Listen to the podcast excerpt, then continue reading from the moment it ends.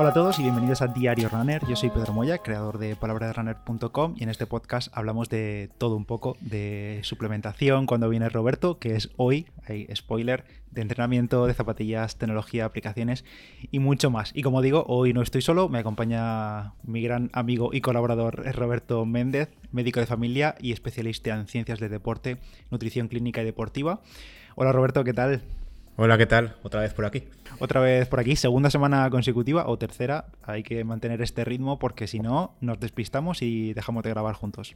Ojalá, ojalá. Yo ya lo voy diciendo por el grupo, pero cuesta. Cuesta sí, cuesta, cuesta. Además, ahora con fin de año, que si festivos, que si puente de no sé qué, que si Navidad en sí, ahora va a ser complicado, pero bueno, lo intentaremos. Hoy vamos a hablar de suplementación. De, ya, ya sabéis que en los últimos meses, durante todo este año, Roberto nos ha estado acompañando para hablar de suplementos como la creatina, los BCAAs, hemos hablado también de la cafeína, si no recuerdo mal, y de alguno más. Lo tenéis todo en palabraderunner.com y si también si buscáis en los episodios antiguos del podcast y vamos a hablar del omega 3, que seguramente es algo, no, vamos a hablar del suplemento en sí, que también lo hay, sino del omega 3 como eh, sustancia, porque seguramente todos hemos escuchado, hay que comer salmón porque tiene mucho omega 3, o incluso leche, no sé si hay leche con, con omega 3 o enriquecida, no sé. La hay, la hay. Sí, enriquecida, enriquecida, eso es la clave. Hay muchos alimentos enriquecidos, incluso cereales también enriquecidos. pues vamos a hablar del omega 3 en general y también como forma de, de suplemento, si es que fuese necesario tomarlo, aunque ya sabemos que aquí Roberto no está muy a favor de tomar suplementación, pero bueno, eh, vamos a hablar de todo ello. Yo si fuera por, por, vender suplementos me haría pobre porque siempre digo que es mejor hacer la dieta, pero nadie me hace caso, oye. es que nos gusta más la pastilla mágica, ya lo sabes. Sí, sí, no sé, no sé. Bueno, empezamos por el principio. El omega 3, que todos hemos escuchado que el pescado tiene mucho omega 3, que si no sé qué, que si no sé cuántos. Eh, ¿Qué es el omega 3? Pues a ver, esencialmente el omega 3 es un conjunto de ácidos grasos. En este caso, la, importancia de estos ácidos grasos es que son poliinsaturados, que son los sanos, están las grasas eh, sanas y las no sanas, ¿no? Y las insaturadas son las más, hemos visto que son más sanas. Y estas son esenciales. Esto quiere decir que igual que pasa con los aminoácidos, las proteínas, algunos deben comerse de forma externa, no, no los crea el cuerpo. Y los omega 3 son ácidos grasos que no puede crear el cuerpo, los tenemos que consumir de fuera, ya sea por la dieta, con lo que estoy más a favor, o por suplementación.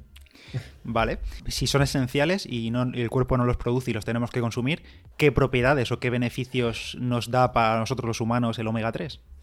Pues el beneficio principal es la protección cardiovascular. Una cosa interesante y curiosa, que yo me, enteré estudiando un poquito esto, es que los ácidos grasos se descubrieron gracias a los, esquimales, porque hubo un investigador que se llama Ralph Holman, que en el año 82 vio que los esquimales tenían menos infartos, a pesar de que su dieta es muy rica en grasas, muy rica en grasas de pescado, en este caso. Y era por los omega 3, porque protegen a nivel cardiovascular. Ayudan a reducir el colesterol malo o LDL, ayudan a mantener el colesterol total a raya, a mantener los triglicéridos o grasas raya y además tienen propiedades antiinflamatorias. Todo eso en sí lo que hace es reducir el riesgo de infarto y de, enfermedades concomitantes en este caso. Y de cara al deportista, que nosotros somos más aquí, más deportistas, está bien el reducir el, el, riesgo cardiovascular, pero para deportistas, la suplementación o la alimentación rica en ácidos grasos omega 3, ¿qué beneficios puede tener? Pues resulta que aparte de las propiedades antiinflamatorias, que esto también importa, eh, los ácidos grasos ayudan a mejorar la circulación de la sangre. Y entre la antiinflamación y la circulación, lo que hace es mejorar la circulación sanguínea y la, la, oxigenación sanguínea en sí. Entonces eso lo que hace al final, a nivel deportivo sobre todo, es reducir la sensación de fatiga, mejorar la recuperación y mejorar el rendimiento en general. Además, también se ha visto, aunque esto solo en algunos casos, que reduce la presión arterial. Algunos casos quiere decir en gente que ya tiene hipertensión. O sea, si tú lo que quieres es evitar tenerla, no, no servirá suplementarte o tomar más ácidos grasos, sino simplemente pues salir a caminar y comer bien. Pero si ya la tienes, eh, suplementarte o comer más ácidos grasos omega 3 de lo normal sí que ayuda a reducirla y a mantenerla a raya. Y hablas de ácidos grasos omega 3, o sea, omega 3 como cosa individual, pero ácidos grasos en general. Eh, ¿hay, diferentes o hay que tomar unos sí y otros no? Pues hay hasta seis tipos diferentes, que no os lo voy a decir aquí porque es un jeroglífico total, pero os lo podréis ver en el, en el, artículo. Pero hay dos en especial de los que hablaremos más adelante, que son los, los, que sí que tenemos que fijarnos, sobre todo el tema suplementación, que son los EPA y los DHA. Esos sí que son importantes eh, a, nivel de suplementación que haya una cierta cantidad, porque son los que realmente tienen las propiedades, sobre todo a nivel de protección cardiovascular y a nivel deportivo por el tema de la oxigenación que comentaba. Y mm, ahora después vamos con la suplementación, pero en el caso de no querer tomar pastillones, hay que, hay que comer más rico, en, con alimentos más ricos en omega 3. ¿Dónde lo podemos encontrar y que sea fácil de encontrar en el supermercado, quiero decir? Pues a ver, a nivel de, España, por lo que encontré, porque en cada sitio te pone una cosa, pero a nivel de España se recomienda mínimo tomar 250 miligramos de ácidos grasos omega 3 al día. En Europa, en general, te recomiendan 500 miligramos o medio gramo. Y si te vas a la Asociación Americana, eh, te recomienda un gramo de ácidos grasos omega 3 al día. Entonces. Joder, vaya diferencias, ¿no? Sí, porque cada uno va por, su cuenta.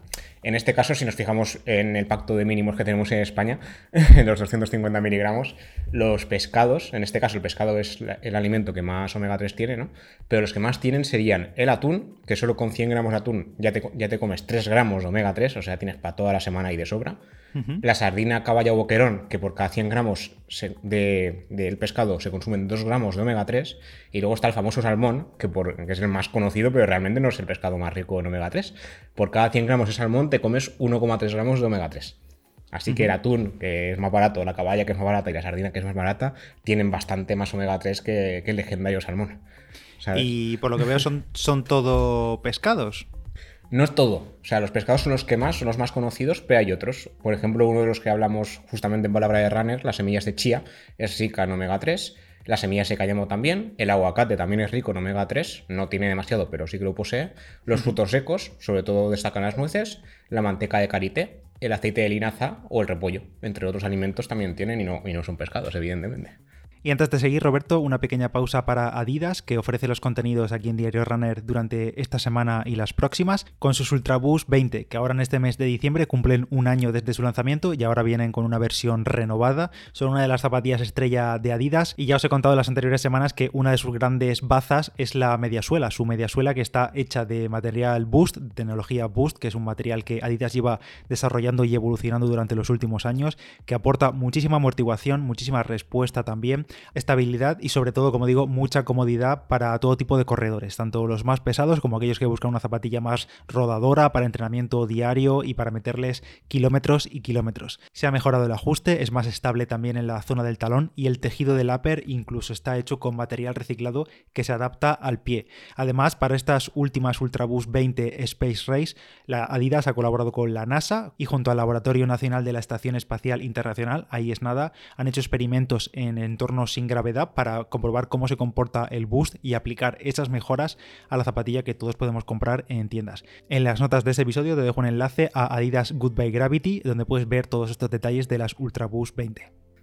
Oye, y ahora me voy a adelantar a lo que vamos a comentar después, pero en algún sitio he leído que el omega 3 de fuentes vegetales, como por ejemplo de esto de las semillas de chía o de otros vegetales, no es tan beneficioso o no tiene tanto beneficio para tantas propiedades como el omega 3 procedente del animal, de, de, los pescados. Correcto, en este caso el omega 3 vegetal el que destaca es el subtipo ALA, y este no se absorbe igual de bien, ni igual de rápido, ni confiere la protección cardiovascular ni antiinflamatoria que, comentábamos. Entonces, a, nivel de, en comparación al EPA o el DHA que hemos dicho antes, no, tiene nada que ver, va por otra parte. Está bien consumirlo, o sea, hay que mantener unos ciertos niveles, pero no es igual, o sea, no hay punto de comparación. Además, supongo también que en cuanto a cantidades, no es lo mismo, como decías, tomar 100 gramos de salmón o de atún que tomar 100 eh, gramos de, por ejemplo, de semillas de chía, que básicamente es imposible. O sea, es imposible que te metas 100 gramos de chía para tener una parte mucho menor de omega 3, aunque sea ala. Correcto, o sea, de hecho ni la mitad, o sea, si te metes 50 gramos de chía entre pecho y espalda, yo creo que vas patas para abajo. No, lo consigues, no, lo consigues. lo has intentado, ¿no? Por lo que veo. No lo he intentado, pero sí he tomado eh, cantidades mucho menores y que no, que no, que, no puede ser. que no puede ser.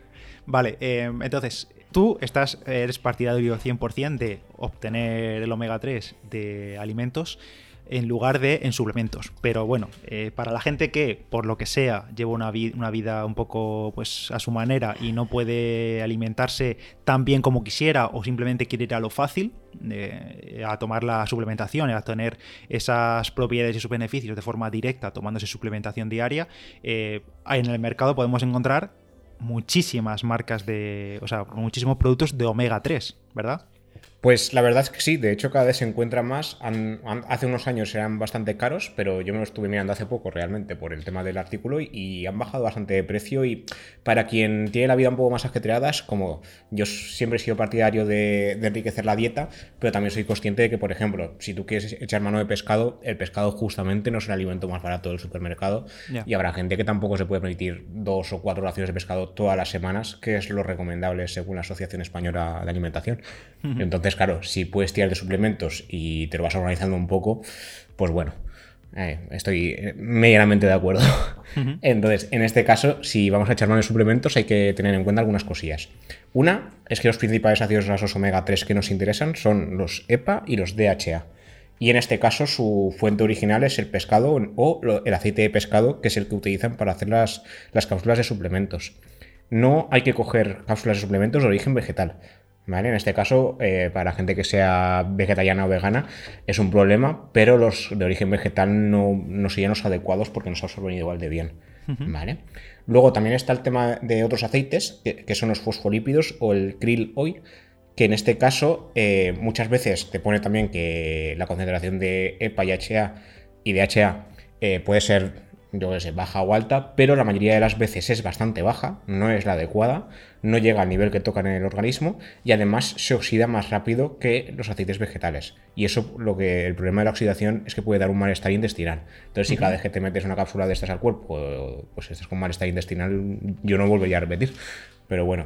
Y luego, eh, una cosa que encontré también es que los fosfolípidos o el cliloid tiene una peculiaridad, que siempre dicen que a pesar de que tengan bajas concentraciones de EPA y DHA, se absorbe más rápido que los eh, aceites de pescado. Pero esto es un, poco trampa, porque el problema que dicen los estudios es que no importa la absorción, sino la concentración. O sea, porque se absorbe más rápido no significa nada, sino que si no tenéis una concentración X de, suplemento, no te vale para nada. Y luego, dime, dime. Te iba, a decir que no, no, que, es, que es importante mirar lo de las concentraciones porque en muchas ocasiones vamos a, buscar. pensamos que el omega 3 es omega 3 en general. Y te vas a Amazon o te vas a cualquier eh, página de estas de suplementación deportiva, Procis, HSN, cualquiera, y te ves que hay eh, omega 3 de. Bueno, para los que no sepan precios, a lo mejor un bote de 90 cápsulas o 100 cápsulas, no sé lo que llevan, te cuesta 8 o 9 euros y luego hay otro que te cuesta igual, la misma cantidad de cápsulas, 20, eh, el doble. Y piensas, coño, si es omega 3, pues voy al barato y ya está. Pero en realidad lo de las concentraciones de EPA y de DHA es muy importante porque lo mismo, en una cápsula tienes eh, una concentración mínima o muy poquita en comparación al, más caro o, al de los más caros y el resto son ácidos grasos eh, que están ahí para completar y que, como tú dices, después te pueden sentar mal a la digestión o simplemente tendrás que meter muchas más cápsulas al cabo del día para llegar a la recomendación mínima. Correcto, eso es lo que, lo que iba a comentar ahora, que lo que decía la Asociación Americana del Corazón de tomar al menos un gramo al día, en este caso deberíamos echar mano de cápsulas de al menos mil gramos, con lo cual todos los suplementos de 500 miligramos, de, mil miligramos o un gramo, sí. Entonces todos los suplementos de 500 miligramos estarían totalmente descartados. Claro, o, tomar varias, claro. Claro, porque si no te tienes que echar dos cada vez que te quieras suplementar al día. O sea, serían dos diarias y yo creo que no vale la pena. Para eso te encuentras una de que sea de mil y ya está. Luego, el tema de los ingredientes, siempre hay que tener en cuenta que solo pueden aparecer dos o tres. En este caso, o bien aceite de pescado, o si echamos manos del, del krill oil, que no es recomendable, pero bueno, eh, la vitamina E y ya está. De hecho, eh, hay la certificación IFOS, que es la, garantía de calidad que usan este tipo de suplementos, evita que haya nada más, que no haya ningún metal pesado, que no haya ninguna sustancia tóxica ni nada de nada. O sea, cualquier suplemento que no tenga esta certificación y que tenga más ingredientes de la cuenta, mal rollo. Es eh, desaconsejable totalmente. Ah, no conocía, no sabía que había un sello de tipo como el Creapure de la creatina, ¿verdad? Sí, es algo parecido, se llama IFOS, tal cual. IFOS, vale. No, no, conocía ese mm. sello. Mm, pues y luego también hay otros, como el Puremax y el de pesca sostenible, pero estos no son de calidad, sino que te hacen, o sea, te hacen saber que la, fuente de los ácidos grasos, en este caso los aceites de pescado, que vienen de un pescado sostenible. O sea, que no hay una explotación como tal para conseguirlo. Que eso está bien, o sea, es un añadido bueno, pero no te dice nada de la calidad. vale. Yo, por, mi parte, por aportar un poco, no sé si tú has tomado alguna vez suplementación de omega 3. ¿Me has visto suplementarme con algo alguna vez?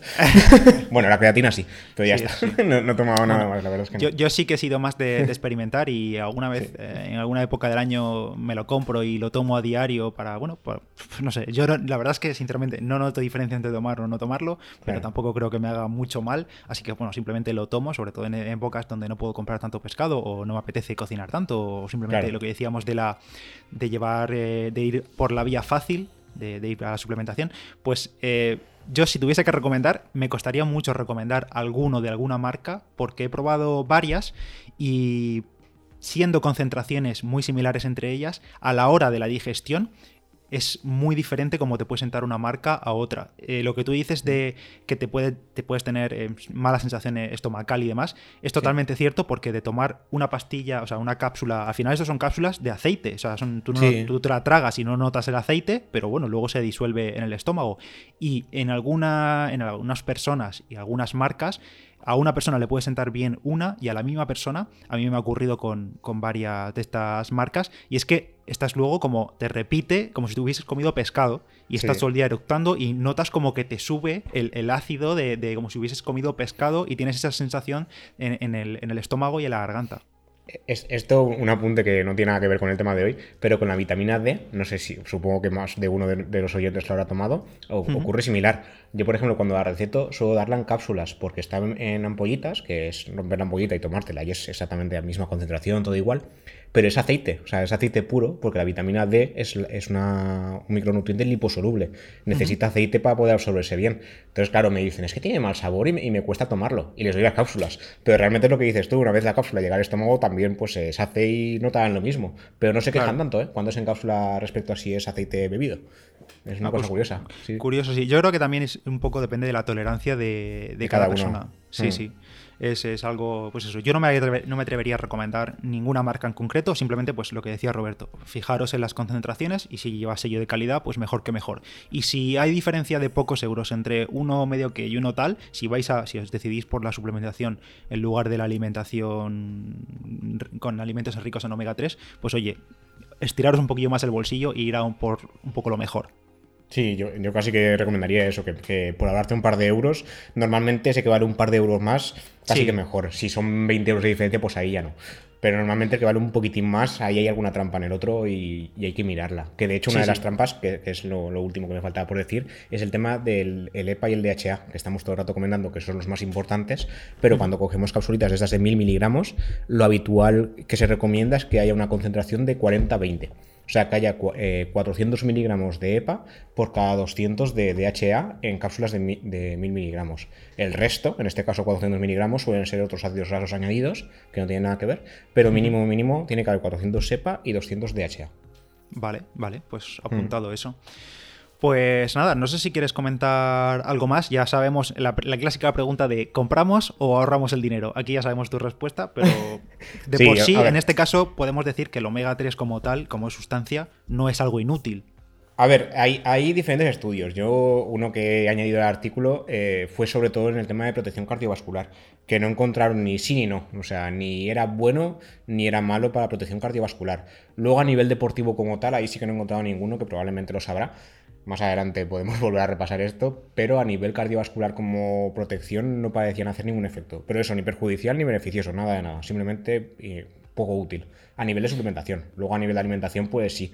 Entonces vivimos en una zona donde la verdad es que sí que hay mucho pescado, sí que es verdad que lo que comentábamos, que es bastante caro y depende de la temporada, pues te puede salir por un pico, pero si tenemos la oportunidad, casi que yo recomiendo más pescado que no suplementación. Pero por comodidad, pues eh, Y, útil puede ser, por comodidad. Claro, y, y, luego lo que tú siempre comentas, que aparte, cuando te comes el pescado o comes el alimento, tienes mucho más que el omega 3. Claro, el pescado es, un alimento en sí, o sea, tiene muchísimos más nutrientes que el omega 3 como tal, que tenemos la tendencia de, al nutricionismo, que se llama, que es ver los alimentos como un único nutriente o un único macronutriente y, un alimento lo es todo, y es un error verlo como solo eso.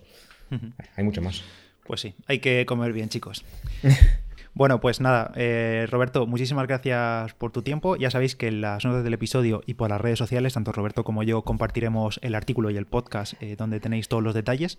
Y nada, muchas gracias, como lo digo, por tu tiempo y por pasarte por aquí. Nada, gracias a ti por invitarme. En las notas del episodio también tenéis todas las redes de, Roberto si le queréis seguir, eh, como MedCiencia o como Roberto Méndez en, Instagram. Y nada más, gracias a Adidas por ofrecer los contenidos de esta semana. En las notas del episodio tenéis un enlace a las Ultrabus 20. Yo soy Pedro Moya, para Hora de Runner en Instagram, y nos escuchamos en el siguiente. Adiós. Hasta la próxima.